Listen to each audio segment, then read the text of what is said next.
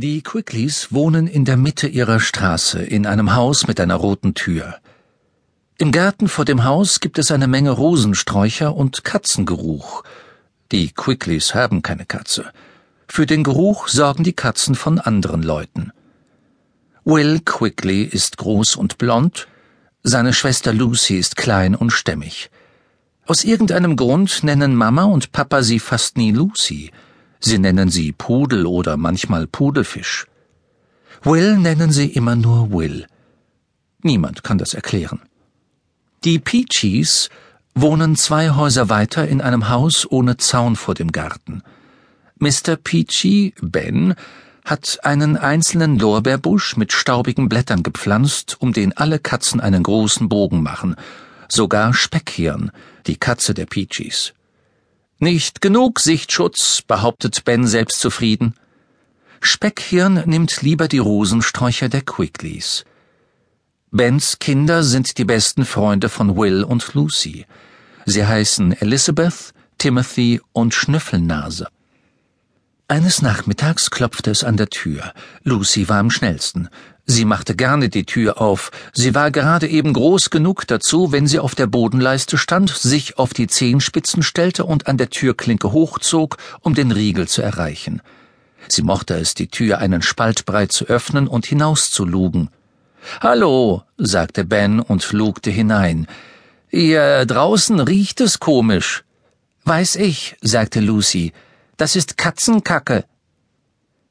Nach einer Weile ließ sie ihn herein. Lucy mochte Ben gern.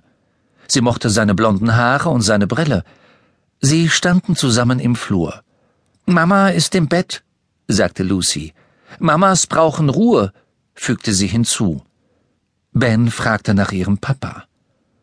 Oben an der Treppe tauchte kurz Will auf und verschwand wieder. Er trug Boxhandschuhe und hatte seinen Lieblingscomic in der Hand. Dann kam Papa aus seinem Arbeitszimmer. Er sah zerstreut aus. Das tat er oft.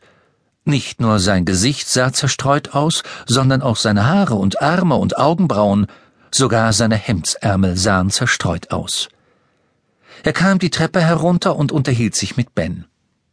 An diesem Abend gab es in Bens Büro eine Party, und der Babysitter hatte die Peaches im Stich gelassen. Papa zupfte sich an den Ohren und machte ein freundliches Gesicht. Wenn er wollte, konnte Papa ungeheuer freundlich aussehen. Ja, natürlich, sagte er, mit dem größten Vergnügen. Als Ben gegangen war, fragte Lucy, Willst du bei Elizabeth, Timothy und Schnüffelnase Babysitter spielen? Papa nickte. Heute Abend? Wieder nickte Papa. Kann ich mitkommen? Er schüttelte den Kopf. Ich könnte dir helfen. Könntest du nicht. Könnte ich wohl. Könntest du nicht, Pudelfisch? Ich könnte bei der Mitternachtsparty helfen. Es gibt aber keine Mitternachtsparty. Wieso gibt es keine Mitternachtsparty? Wegen des Fußballspiels. Lucy sah ihn an. Ich meine nicht wegen des Fußballspiels, sagte Papa eilig, ich meine, weil alle schlafen müssen, sonst kann Timothy morgen bei seinem Fußballspiel nicht mitmachen. Lucy sagte, Willst du den ganzen Abend Fußball gucken? Sei nicht albern, sagte Papa. Ich werde babysitten. Babysitten ist eine sehr verantwortungsvolle Aufgabe. Als Papa an diesem Abend Lucy und Will gute Nacht sagte, erzählte er ihnen, dass er zu den Peaches gehen würde und dass sie Mama nicht stören dürften. Mama ist sehr müde, sagte er. Will, der im oberen Bett schlief, fragte, Musst du babysitten? Papa nickte. Kann ich mitkommen? Will setzte sich im Bett auf. Timothy hat ein neues Computerspiel. Nein. Will runzelte die Stirn. Papa will Fußball gucken, sagte Lucy hilfreicherweise. Will schaute so wütend, dass sich seine Stirn über sein ganzes Gesicht zu falten schien. Unsinn, sagte Papa schnell. Das läuft sowieso erst später.